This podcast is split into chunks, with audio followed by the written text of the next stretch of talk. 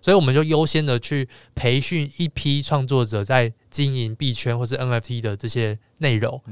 那我就是透过让教他们怎么样经营币圈，呃，然后或者呃学习币圈的知识，然后再拿去输出到自媒体上面，两边都教，然后培训一群创作者，然后目标就是当亚洲最大的币圈自媒体社群。欢迎来到 NFT 轻松聊，我是 Charlie，我是阿张，这是一个只聊 NFT 的频道，带给你来自 NFT 市场的经验分享。我们会谈到 NFT 项目解析、市场资讯、投资心得、大神访谈。现在就马上来收听本集精彩的节目吧。Hello，大家好，我是 Charlie。我是阿张，今天我们这期节目比较特别，因为今天呢，呃，由会由我来查理来担任主持人，那阿张呢会来担任我们今天这个期节目的来宾。那阿张今天代表的身份呢，就是因为我们是指呃聊 NFT 的这个主题嘛，所以他的今天的身份就是呃这个加密脑的创办人。然后我们透过这期节目来跟大家聊聊，诶，到底加密脑在干什么？然后成立加密脑的初衷，以及呃加密脑未来的一些愿景啊，跟未来的一些发展规划。话对，那还不免俗的，我想要就是先来一开始呢，还是要请阿张来跟大家先做一个简单的自我介绍。还是要我我还要借我自我介绍吗？好，不要介绍好了，我们就聊。哎，阿张，你还记得我们第一次在哪里认识的吗？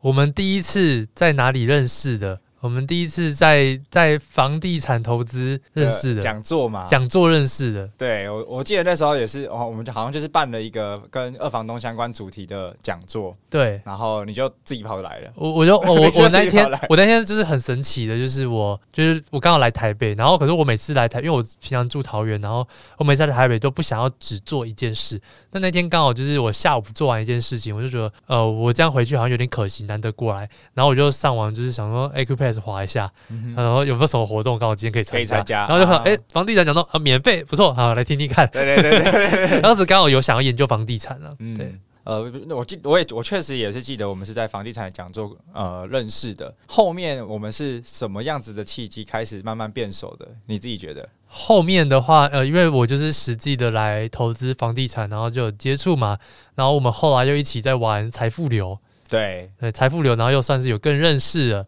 接着，接接着，接着，我觉得反正就是房地产，然后跟投资，还有现在这个 Podcast 空间，然后这样一步一步认识，然后再就是 Charlie 后来就是有有一次，他还他那时候还在玩 AC 嘛，对不对？哦，对，那时候在玩 AC Infinity，对，那时候在玩 AC Infinity，然后，然后我那时候来 Podcast 空间，然后我们就稍微聊到这个东西，然后我就说，哦，最近在玩 NFT，然后他就后来查查理就自己默默的就跑来玩 NFT，然后就买了一个 Doodle，然后开始玩，就玩玩玩到那个一发不可收拾，对对对对对，对，其实我觉得也是很有趣啊，就是确实我们从房地产开始，然后一路的有各种投资彼此，对，然后再到现在就是也有很多包含呃，后来也阿张也自己发行的所谓的加密脑的这个项目嘛，对，但我觉得呃。比如说，我觉得节目的听众可能大部分都已经知道你过去在做什么了。比如说，IG 十几十五万粉丝，然后过去都是在做自媒体相关，然后也出过书，就是哎，书名叫《打开网络就有钱》。对，打开网络就有钱啊！拍谢，我自己有书啊，但 就没关系，没关系。对对对对对对对，所以所以其实我们今天还是把焦点着重在就是哎，加密脑的这个 NFT 项目，它是最近前一阵子发行的嘛，在这个。四月十六号，四月十六号正式发行嘛？对对对，对。那诶、欸，可不可以跟我们分享一下，到底诶、欸，加密脑成立加密脑的那个初衷是什么？其实最早期其实追溯到过年前，也就是在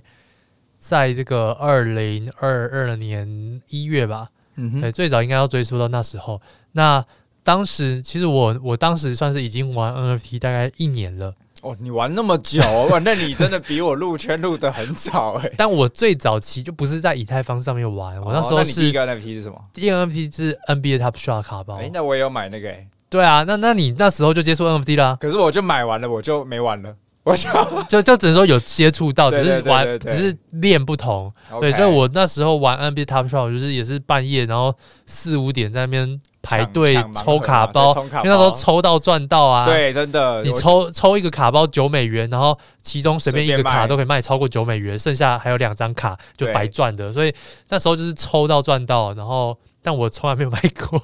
然后卖过一两张。讲到这个，我我都一直放在那边。我记得我抽了九点九，然后我两百美金卖掉，但我到现在钱都还不知道怎么拿出来。哦，可以拿，你要去 KYC 就可以拿出来。好，那我这个再请教你。我不关系，比较好，比我好了。我都是我都是只那边都是只入不出，我觉得好玩，然后就放着，就放着、呃，放着，现在就被买掉了。对了，现在太多了。对对对，所以我那时候玩玩 NBA Top Shot，接着去玩这个呃，就是 B 也同时在玩嘛，然后后来去玩 BNB 上面的一些 NFT，嗯哼，接着又玩到 GameFi。OK，对，然后再来就是哦，我觉得我算是正式在玩以太坊上面的 NFT，应该是这个我加入 FOMO Dog，就那时候 FOMO Dog 是刚发行不久，然后那时候还蛮还蛮夯的。对，很夯，在第二波、第三波的时候，就是每一次都是秒杀、秒杀、秒杀。那时候，我就那时候加入，然后就跟着 FOMO Dog 那边去一直玩很多 NFT，嗯，然后就越来越了解，越来越了解这整个生态。然后我就一直入金，一直入金，一直 一直砸，越砸越多。不得不说，哎，FOMO Dog 那时候是真的很 formal，真的很 FOMO，真的超级 formal。而且那时候的 formal 是大家都赚钱的 FOMO。对，因为那时候项目也没那么多。对，像是那时候我们就是大家就一起冲什么东西，呃，冲冲 GameFi 的也有，冲冲币的，呃，冲币比较少。那时候就是冲各种新项目的 NFT。对。然后那时候就是玩了很多像 CyberCoins，然后像 Park，然后像、嗯、呃，还有早早期早期还有什么项目，还还有或或是那个 Quintum Art。就是摄影项目，我们很早期就有在埋伏很多摄影跟艺术相关的。OK，哦，讲到这个，我最近摄影项目都被艺术摄影项目都被买靠腰。对对对对，那那个都要等比较久了，你要真的用艺术心态去买，然后。所以，所以我后来就开始着重在玩以太坊，然后接着也有玩 Tezos 上面的。OK，Tezos 上面那是被宝博士算是推推到，对对对。然后，然后去玩那个 Tez Thousand，就是十二生肖。嗯，所以现现在已经不止十二生肖了，他他又后来又多了猫，最近又多了猫头鹰。我又我又我就玩玩玩玩了很多嘛，那就觉得一直都其实一直都有在想我要不要发行自己 NFT，对，可是一直都没有一个。契机点，对，我就觉得说，那那时候其实，在玩觉得哦，他好炒作，但是我喜欢这个炒作，我就去玩。我不觉得说它有什么用，我就觉得它就是一个炒作的 JPG。嗯哼，对，喜欢那个 FOMO 感，我喜欢那个 FOMO 感，然后我觉得反正就是投资嘛，有赚有赔，自己承担好玩，承担风险，然后很好玩，就感受一下这个世界的变化。对，对，所以但我就觉得说，那发了好像好像好，就好像割韭菜一样，就是就是因为我发了，我也不知道干嘛，就好像没有没有什么意义啊。对，直到后来就开始有很多人去定义这个 NFT 的赋能，就是你持有这个 NFT 可以加入什么俱乐部，嗯、没错，可以换什么东西，可以拿着有折扣，然后我才慢慢意识到说，哦，原来 NFT 可以有一个凭证的概念。对，那那那凭证，然后我，所以我那时候一直想想说，我要用什么样的凭证？那因为我的过去的自媒体基本上都在做教学，就是很多新手教学、知识教学，像。嗯各各各种呃各领域都有啦，从最早期呃这个城市语言的，到架网站，到自媒体的教学，到后来也有做很多加密货币新手教学，嗯、所以所以就是很多教学嘛，然后我就觉得说，那我就来做一个学习凭证好了，对，所以所以加密 NFT 就是第一个首要，我们是做一个学习型的群组，那这个学习型群群组就是我会每个月都邀一两个。老师过来上课，那这个老师都是我这些认识的民间高手，哎，可能是币圈上面的民间高手，又或者是自媒体上面表现不错的 KOL，或者是有实战经验，或者我一些创作者朋友，因为就邀请过来就是上课。那不知不觉就讲到加密岛在做什么了。对啊，就是哎，不知不觉就讲到，因为就是它这个过程，然后就很顺其自然讲到，所以就是他第一个是学习型群组，那我们学习型群组，我们还是要有个目标嘛，那我们的目标就是要打造这个亚洲最大的币圈自媒体社群，嗯哼，因为我是看好整个币圈的发展潜力，就是人会越来越多，金钱会越来越大，那到这时候。呃，币圈肯定要开始有很多创作者，因为每一个生态都一定会有创作者，就是内容的产出，对内容产出 KOL 才有办法让新手进来嘛。所以我们就优先的去培训一批创作者，在经营币圈或是 NFT 的这些内容。嗯那我就是透过让教他们怎么样经营币圈，呃，然后或者呃学习币圈的知识，然后再拿去输出到自媒体上面。两边都教，然后培训一群创作者，然后目标就是当亚洲最大的币圈自媒体社群。等之后，呃，有很多项目想要宣传，或者是不管是海海外海内的都一样，宣传的话，那就希望说可以到时候就是直接找加密脑，我们帮你包下来。就是呃，比如说你给我一笔专案费，我就直接去找十个、二十个、三十个创作者，嗯、你省事啊，我赚钱。嗯哼，就是有点像是广告代理商的概念。对，广告 Web Web 三广告代理商感觉。对，okay, 对，所以回到就是刚才提到这个初衷，其实呃，因为结合。了过去阿张在自媒体的经验，然后也看好就是整个不管是币圈或者是 NFT 未来的一个发展。那所以对你来说，他的这个成立加密鸟的初衷，其实呃某种程度是不是也是要为了让这个产业变得更成熟？对，呃，初衷有好几个。OK，初衷有好几个。第一个是先先从我自身呐、啊，因为我觉得一定会有自身的点。这、嗯、自身的主要是说我过去经营了很多东西，那自媒体跟投资或者在币圈，这都是算是我的强项。对，那我希望把这两个相互结合。嗯哼，所以这一个初衷就是我希望让我做的事情可以，呃，过去所有做的事情可以有一个结合，嗯哼，凝聚起来。它不用说我在一直发散到很多管道。我希望把我过去。累积下来的各种经验都可以结合起来，然后再来第二个初衷是，呃，这个诈骗集团很多，然后我 IG 也是动不动就私讯，就是说有人说这个交易所就是叫我要缴税啊，然后或者是我买什么币，这个币可不可以买？我被骗了多少钱等等的，呃，也是听到太多这样的案例，所以就觉得说，其实在这方面的教育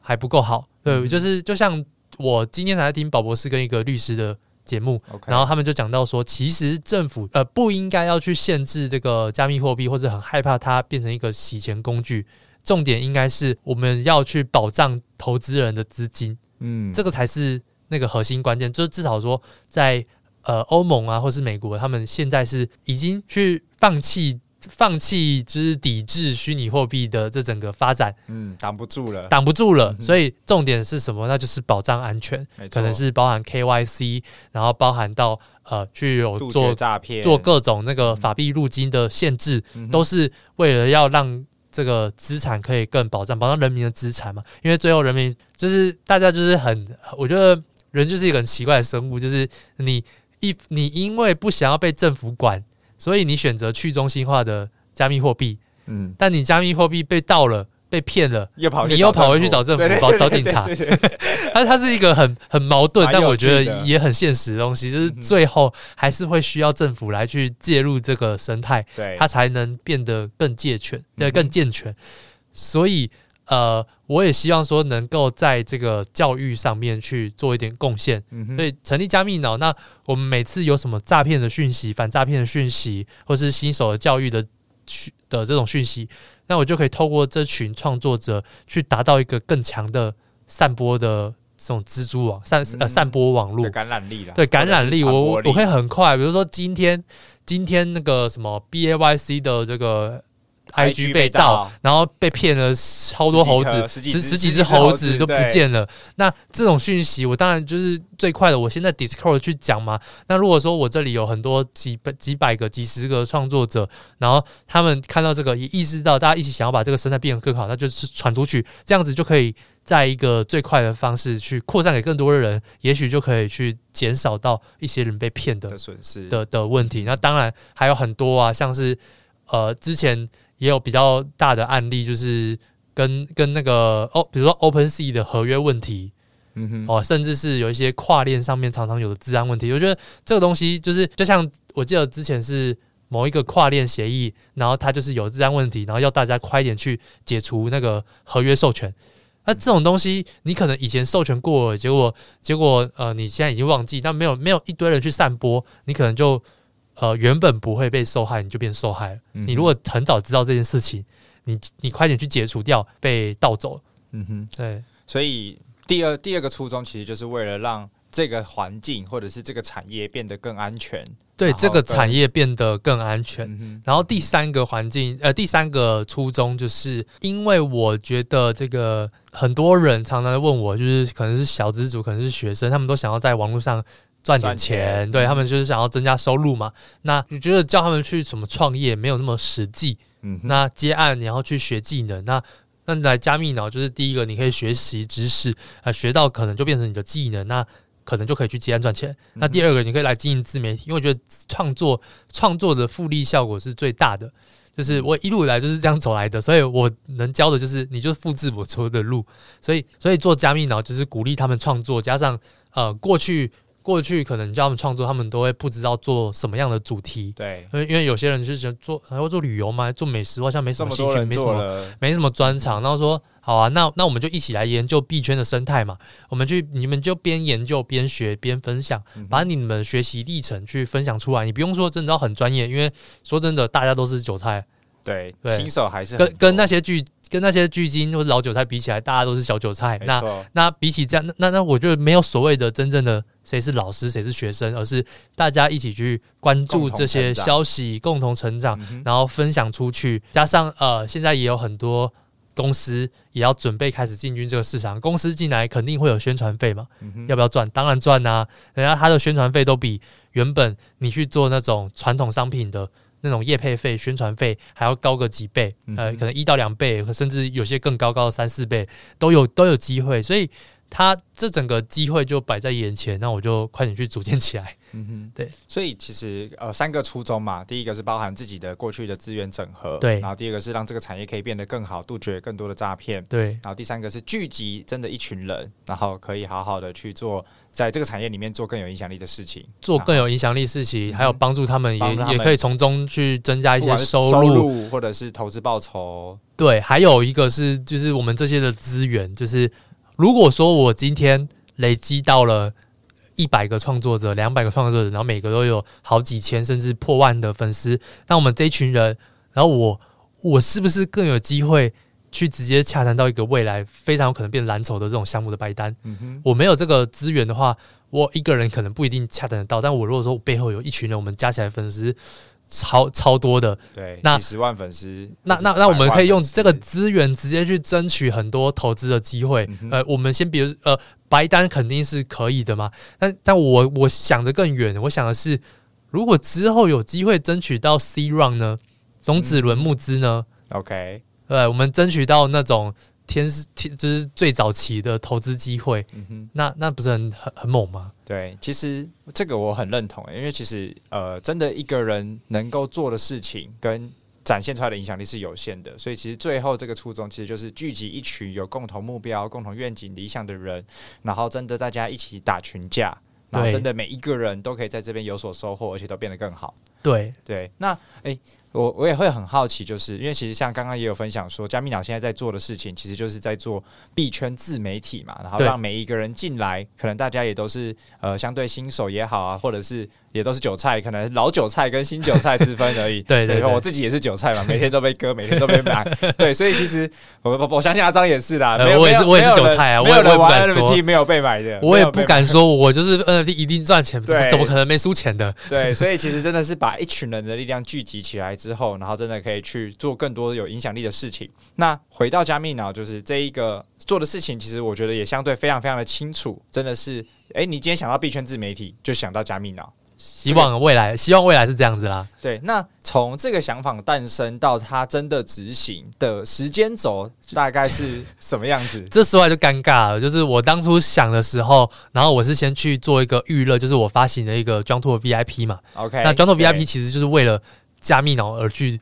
诞生出来的就是我希望去做一个市场验证，看一下大家有没有人买单，有没有人买单我的 NFT。如果我买，如果都没有人买单，那我发那个更更大量，我发更大量的，那没有屁用啊！结果没想到那时候 VIP 算是秒杀，嗯，对，那呃。对，然后 VIP VIP 秒杀之后，我就自然而然对这个加密脑更有信心嘛，然后开始筹建，然后就开始去运行 Discord。没想到就是这个牛市这么 快就走了，所以我就从牛市，我就从牛市的这个最盛行的时候筹备到牛市结束，到了熊市，熊市，熊市才真的发行出来。Okay. 因为因为过程中其实还有很多要去准备，比如说我们要去做新手教学教育的地方，我们要去暖暖和社群，我们要去引进人，我们做了很多 Discord 的。的直播课程，还有还有这个宣传，然后还有要等待那个智能合约网站建立。嗯，因为它不像我当初发 Jungto VIP，我当初发 Jungto VIP，我是直接上架 OpenSea，然后就直接让大家去抢购，然后它过程之中大概就花一天。嗯哼，对，也不是也不也不也不算直接上架 OpenSea 啊，是我没有一个网站，我我是有写智能合约的。对，那我是有自己写一个智能合约，然后它就直接在 OpenSea 开卖。嗯哼，那这整整个速度就让我有点。措手不及，措手不及就是从原本很热很热，就是我觉得当初充满各种信心。当初我只想着说，我要怎么样控制人数，嗯，不要卖卖爆，不要卖爆，不要不要不要太多人 FOMO，不要一堆人被割。呃当初只想着这样子，没好玩玩一玩，说谁呃不知道谁会买。哎，这个转变也太大了吧？是啊，就真的是牛市玩到熊市，但呃，我我中间其实有一度很受挫，就是还是我这 Discord 社群这样放着。可是我就觉得说，差一点想要放弃了。对，其实是一度很想放弃。我就我就跟我的这些团队，因为我团队加总共有九个人，加我总共九个人。对，我就跟跟这七八八个人，因为我们我们就是都是采分润制的。嗯哼，我说还是我给你们一些钱，然后我们就收掉不错。就好像发行前项目发都先 rock 这样，但但也这样没有不会害到人，也没有害到，也没有害到人啊。对，只是让大家白白的可能花了时间，花了一些时间在里面啊。但但也都做，但我们都是做教育的，所以就还好。嗯。然后我一度这样子，然后可是只是大家都，其实我没想到大他们几个团队的人都是对我很有信心，就是说没关系，我们就慢慢做，然后我们就慢慢发，就是发多少是多少。那重点是我们的初衷不要改变，嗯哼，对，初衷就是刚刚讲的前面那几点，对，初衷还是要做，我们就是持续做完，反正熊市见真章，呃，不是见真章了，我觉得熊市就是好好的去打下基础，嗯哼，让真正想要进来的人。诶，听说可以抓住真正想要进来留职的人，对，不会说因为看到好像这个东西很 FOMO 和有投资机会才进来，嗯、那他就可以找到真的持有者，而不会说呃，都是像像牛市发的，现在熊市都被发得到爆，对，没错。那如果我在熊市发的，其实发的再差，他们也觉得说啊，市场就是这样子，他们也无所谓，因为就是自己在熊市买，就自己也会承担。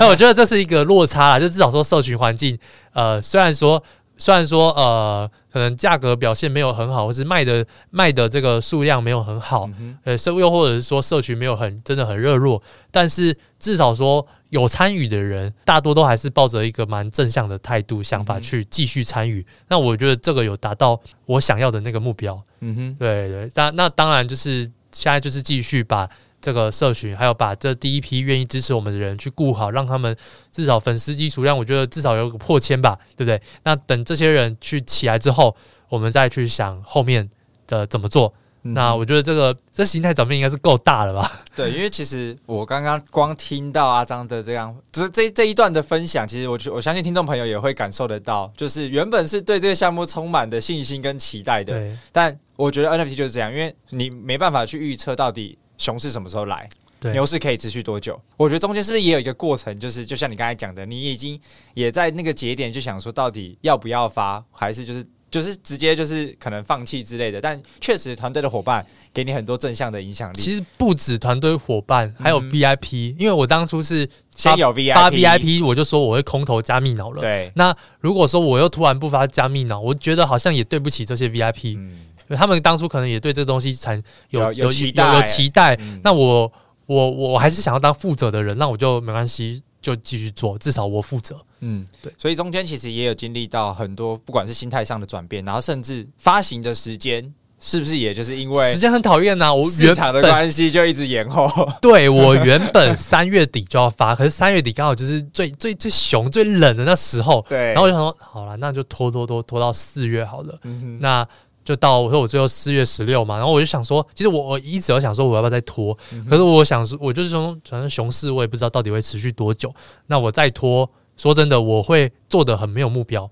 因为你就等于是一直一一直在赖在那边，一直赖在那边，一直服务这些没有付钱的人。对，那那我觉得也是一个消耗啊，对吧？我要我我团队有九个人，他们他们的像像我们的骂的他。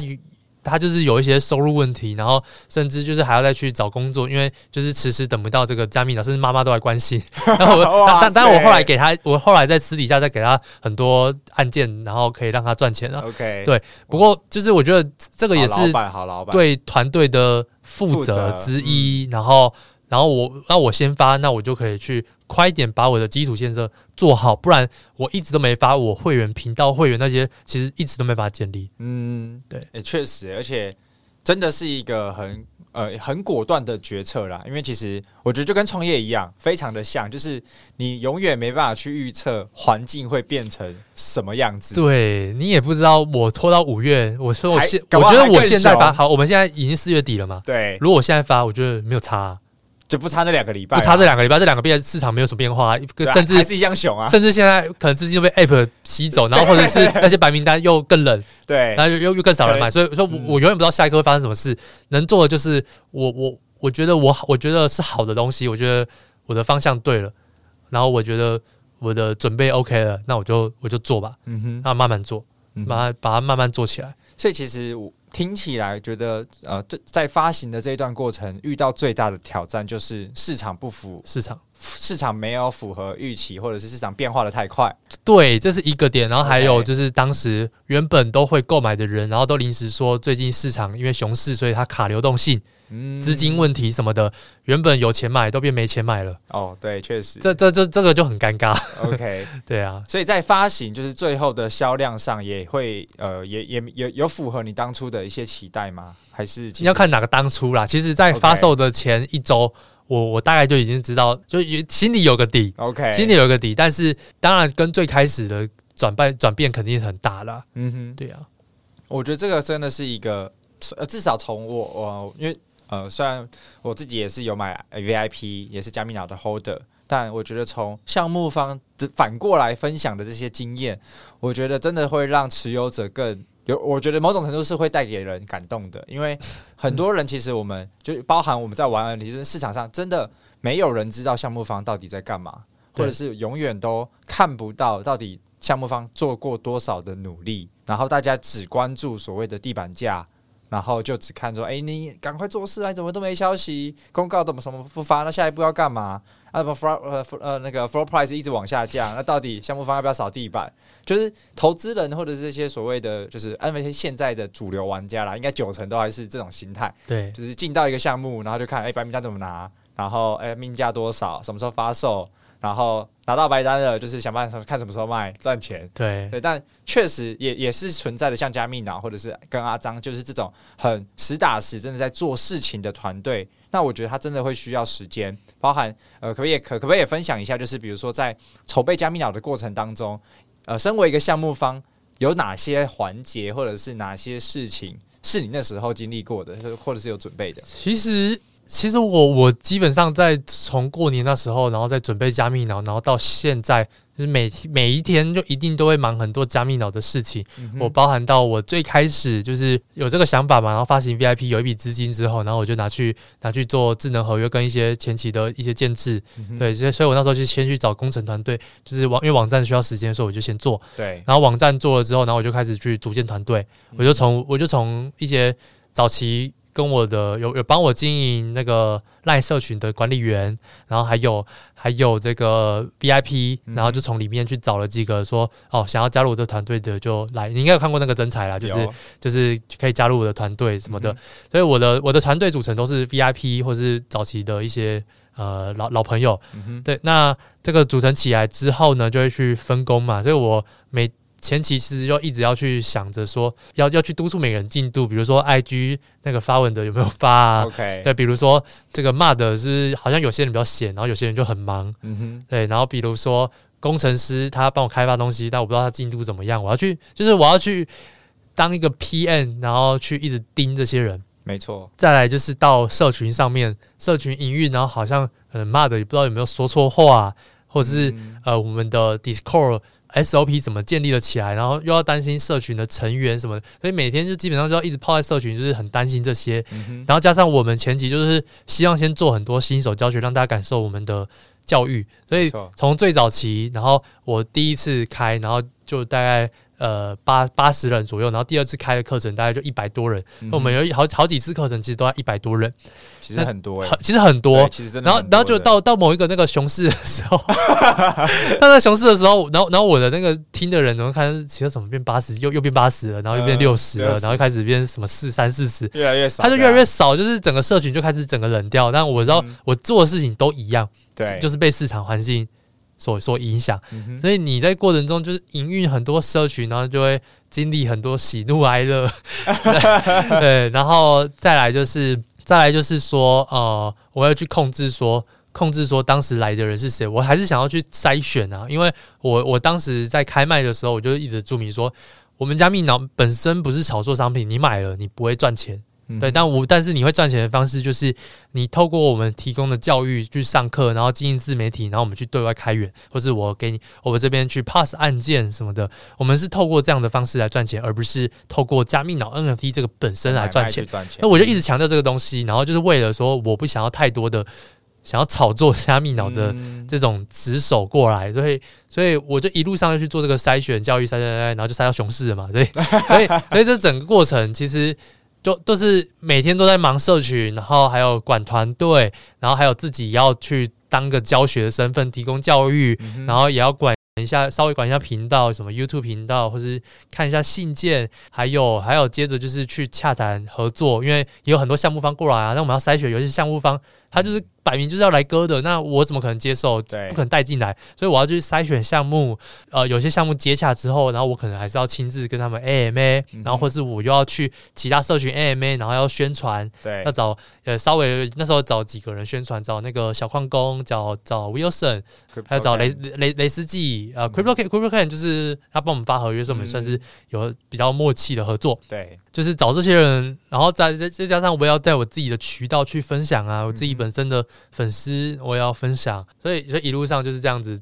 打底分享经营社群，然后现在现在发行后就是去找讲师资源，然后把会员频道建立更好，然后再建立我们跟项目方其他项目宣传的 SOP 机制，然后筛选讲师的机制。对我所以只能说一直都在做这些事情，可是这些事情我能我能怎么跟社群说？很难呢、嗯，所以我就只能偶尔说哦，今天跟随风刀拍片，怎么之类的。嗯、对，那所以所以项目方没有消息，不代表说他没有在做事，做事而是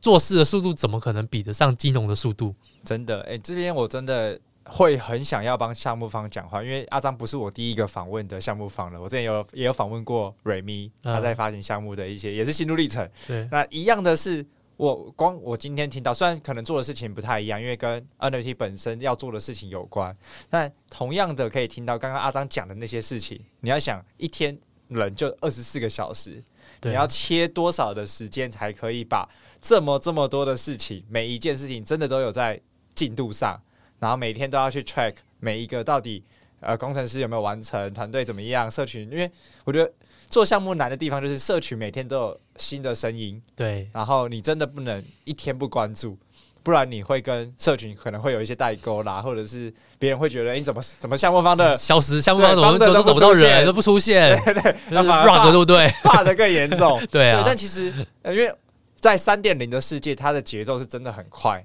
可能大家期待的就是每一天每两天就要有一个新消息，对，但。我们真的有在做事，不管你在上班或者是在创业也好，做生意也好，真的你要做事，把事情做好，跟把事情做成，真的都需要时间。是啊，对啊，就是就是，所以所以我会啊，都我讲到会发行项目，另外一点就是，我觉得我 NFT 当了。各种角色已经都当过了，就是投资者、是韭菜，或是 KOL 宣传，然后或是甚至有赞助过一些项目方，然后什么的，我就是担任过各种角色，然后也有也有帮忙发过，我我有当我我有帮忙，就是就是写智能合约发行过，然后我默默也有做过很多，就是从各个角度，但我就是唯独没有自己发，所以我就是想要从自己发一个项目的角度，又可以让我对这个 NFT 世界产生。新的认识，新的理解，我就可以用我项目方的角度来去思考，别的项目方他现在他到底是有在负责，还是说他在 rug？如果我遇到了他现在遇到的状况，我可能会怎么处理？而他是怎么处理？他处理的好，我学起来；他处理不好，我要去寻找更好的方式。因为这些问题都是将来可能自己会遇到的，我就可以从中里面再学到非常多东西，然后。也可以借此就认识到更多人，因为我我以前只是在创作都是自己一个人独来独往，嗯，那现在我希望在 Web 三世界，我可以跟更多人有更多交集，所以包含到这这个 Podcast 节目可以邀请很多人来，嗯、然后或者是我们加密脑课程也会邀请很多人来，就是希望说不要只靠一个人的力量，每个术业有专攻，尤其币圈这么多赛道，真的是不可能一个人研究完，真的，真的对，我直接去请教高手最好。没错，其实真的。发行项目是真的很不容易啦。那从发行前到发行后，其实做的事情也都一样，但心态上有不一样吗？对你来说，心态上就是有时候会受挫而已啊，就受挫，就就是受挫。然后 受挫的话，就是要再找人聊天，或者是给自己一个强心针。对，那怎么怎么样让自己回到那个状态里？怎么样让自己回到那个状态里？找人聊天吗？我觉得找人聊天，找找这些相信你的人聊天，然后然后去跟他们讲说，就是现在怎怎么样，然后。当然，你要确定这个人不会发的你，不会不会给你 火上加油，不会更低落这样，不会让你更低落，就说你就快收掉啊，赔钱啊什么的。OK，希望不是这样的朋友啦，或者像我女朋友也也是都会一直给我支持啊，然后、嗯、呃对，然后加上自己，我我觉得我自己本身就是一个非常理性，然后遇过很多事情的人，所以。呃，包含到早期，其实也遇过非常多酸民，所以很很习惯。呃，当然是，但是加密岛没有遇到这么多状况啦。嗯、我觉得加密岛的人的这些相对单纯，持有者都很单纯都都很单纯，所以.所以我觉得还没有遇到这么复杂的状况。嗯哼。那最后呢，就是因为我相信也有很多人是对发行 NFT 项目是有兴趣的。那可不可以简短的也跟我们的听众朋友分享一下？诶、欸，如果今天也有人想要发行 NFT 项目，有没有什么一些建议？不要发，不要发，直接劝退是不是？对，就是现在这个市场很难发了。我只能说很难发，因为你发行之后，你势必会面临到跟现在台湾各大项目一样的问题，就是第一个谁卖，第二个是你卖得完吗？卖不完破发怎么办？你发了之后还可以收掉吗？你收拾得了吗？就是这些，这些你要先预备好，说你你会发发不好的这个可能性，嗯、然后再来就是 NFT 你到底要做多久？然后 NFT 有时候做可能就是做一辈子了，就是因为因为这就是 Web 三的调性，它就是 花这笔钱就要做一辈子，一次买卖终身然后然后，而且做一辈子，然后你还三五天就要有消息，没消息就是说你 rug 或者说你发要发着你，所以 所以它就是现在的市场调性是这样子，所以我比较推荐我我现在比较推荐要发就是。呃，艺术家，你就是纯艺术创作的，你就是直接去什么 Tezos 上面发，那个、那个那个发，你没有什么赋能都都没有关系，发不好也不会有人说什么，嗯、对他只会说哦，这个艺术家不会赚钱，但是就这样的，他也不会不会真的去 argue 你什么，对，你可以发，然然或者是你就是发好玩，自己去上架，但不一定有人买。嗯哼，所以真的就是对于新呃，还是对发行项目有兴趣的人，要先做好最坏的打算。最先做好最坏的打算，你能承担得起，你能花，你能花得起这些时间、精心力，你能承受得起这些发的的声音，或者是冷掉的声音，你的有没有心智可以去？承受得住各种质疑，甚至说你割韭菜，或者是我觉得就是最坏的几个东西。现在很多项目，或者是你去评估某个项目，这些东西你都要去自己想好，发生在自己身上要怎么办。这是最坏打算都做好。等你觉得说这些东西我都 hold 得住，好，那那那你再发，那你再发，或者是你有一个很强大的团队，甚至是你直接跟别人发行，你帮某某公司发行，把这个。这个重责大任交给那个公司去扛，对，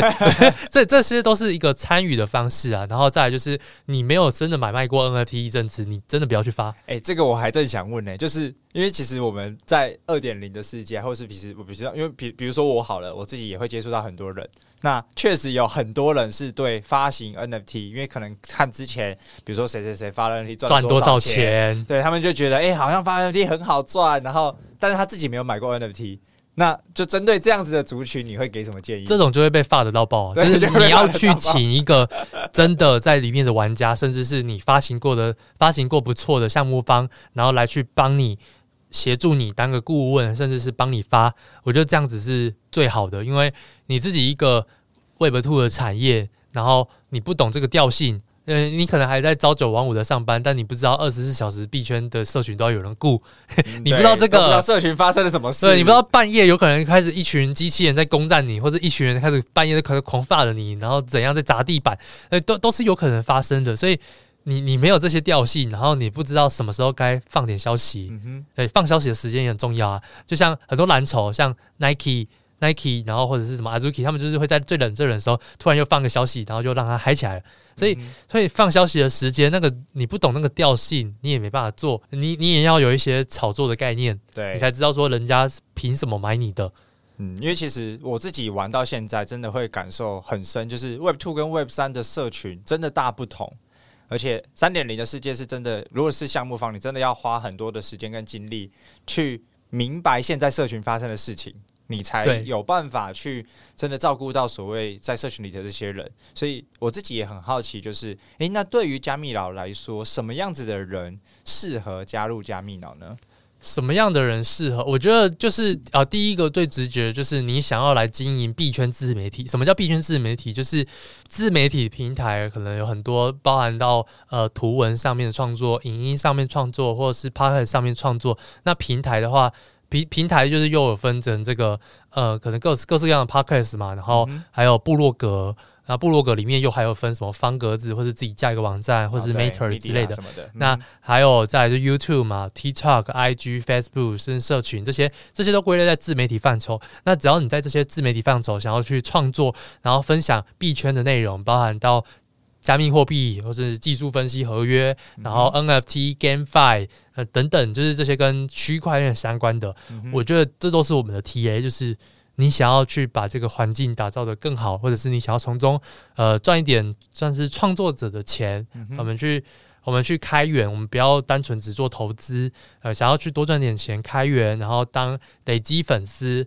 然后还有，或者是你单纯想要来学习，嗯哼，你想要学我们的币圈课程，学我们的自媒体相关的技能，可能未来会教剪辑啊，教怎么经营 YouTube 啊，或者是教怎么写作啊等等。我们会从技能上面教，从平台上面教，或者是从币圈上面的投资策略来教。那你想要来上课，当成一个上课的凭证，那我觉得这些这些都是很适合的。然后。还有我也想讲的，就是说有有是，因为我不知道在听的人可能是呃还没玩 NFT，或者是 NFT 小韭菜，或者是 NFT 老韭菜都可能。但是好，我先以 NFT 小韭菜或老韭菜的方向来说，就是你玩了 NFT 玩这么久，你最后留下了什么？对，你可能留下了一个坏掉的肝，然后你可能 你你你可能留下了银行的负债，然后甚至是或者是你你最后银行就是一一头空，或者是你花最多一堆时间，最后也没赚也没赔。对，那那那我想要大家留下的是，你最后让一圈，就算没赚钱，但是你留下了一群粉丝。嗯哼，对，这是这个是一个东西可以累积。对，你至少有一个真正在那边，然后可以去在为你的未来有一个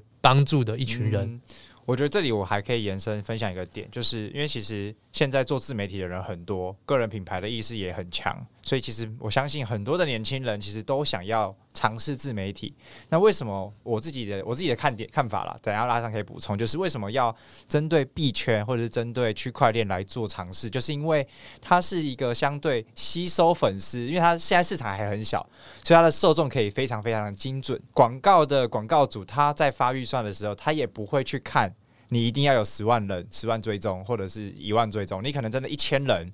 你就可以开始去接业配。因为现在业呃项目方也都会去找，就是呃所谓像这样子的自媒体的创作者去做呃，比如包含就是项目的宣传或者一些活动的分享。所以我觉得它的投入跟产出跟获得的 CP 值，其实相对其他主题来说高非常非常多的。对，我这点完全同意。就是从这个产业来说。就是整个自媒体现在的趋势都在币圈，然后加上我再举个例子，就是你只要谈到钱，观众都爱。因为我我在早期我有做 IG 直播，每个礼拜都直播，然后我记得我在谈什么智慧财产权，那个来听直播的大概五六十个人，然后我在谈这个自媒体经营，哈，稍微多一点，可能在八九十个人，可是我有一次我在谈美股投资，两百个人，哇，差这么多，他大概就是只人数就可以差到两倍，所以谈钱。虽然伤感情，但是大家也爱听，嗯、对，那所以所以这是一个最直白的趋势。然后再来，就像刚刚讲的，厂商去去看待这个一个饭店或者是一个知名品牌美妆品，他们都会去找那种粉丝数很高的去宣传，嗯、粉丝数很低他不会鸟你。但是一个币圈的币圈的项目方，他们因为他们现在还没得找的有限，他们能找有限，所以所以其实不会太挑。太多粉丝，或者是你去找像脑哥好了，脑哥算币圈很知名的 girl 嘛，在但脑哥他很挑，然后他 NFT 项目基本上不太介绍，然后或者他很忙，甚至他现在去当兵，你根本找不到他。对，当兵没办法拍片。对，他现在当兵没办法拍片，所以所以所以你现在能找有限，那那对于小创作者来说，其实都是很有机会。像像我们社群有一千多粉丝，他案子我觉得他接的好像比我还多，因为因为可能是因为可能是因为我粉丝数比较高，所以常常觉得找我比较贵，然后反而是喜欢找这些小创作者给他们一些钱，嗯、他们也开心。厂商也 OK，真的真的。对那我延伸一个问题，就是因为像我相信也有很多人是本来就在做自媒体的，他可能是旅游频道，可能是在讲美食主题。那这样子的人，他也适合，就他不见得是对呃虚拟货币或者是对币圈我不一定有兴趣，但他也或许想要尝试。那呃，这样子的人也会建议他们成为加密脑的 holder 吗？因为我们这边提供很多新手教育，所以我觉得呃，如果说对币圈没兴趣，那就算了啦。OK，对币币圈没兴趣就算就算了。就是虽然我是关键啦，所以真的还是先围绕在对币圈自最大的自媒体社群嘛。对啊，因为毕竟毕竟呃，第一个是我想要成立的是币圈自媒体社群，然后第二个是我你你要来之前，你也要可能要先会用 Discord。然后你要可能甚至是你要会买 NFT，你要到 OpenSea，你要会买，你要经过一大段的门槛学习过才进。那如果说你对币圈完全没兴趣，那那很可惜，现在还没有到那个时机。而且甚至我相信你不会听到这一集啊，也是对，没错，没错，你不会听到这一集节目。那再来就是呃，所以所以。呃，单纯自媒体经营者当然 OK，可是你要对币圈有兴趣，就是你不排除转型，甚至是因为因为其实有蛮多人转型，嗯、就是他可能多经营一个币圈频道，或是他频道就默默的 转型了。币圈内对，或是或是你可以针对原本的受众去讲相关的币圈资讯，比如说呃，你原本是在讲穿搭的，但是现在就有很多呃这个服饰品牌，他们其实都做 NFT，、嗯、也许这就是一个衔接点，对，或是你原本是游戏实况主。那你之后就打 GameFi 嘛？哦，超级适合，对、啊，超适合的啊！搞不好，搞不好还更赚。很多三 A 很多三 A 大作，其实今年或明年就开始会陆续出来。他们就是很这些游戏实况就很适合转过去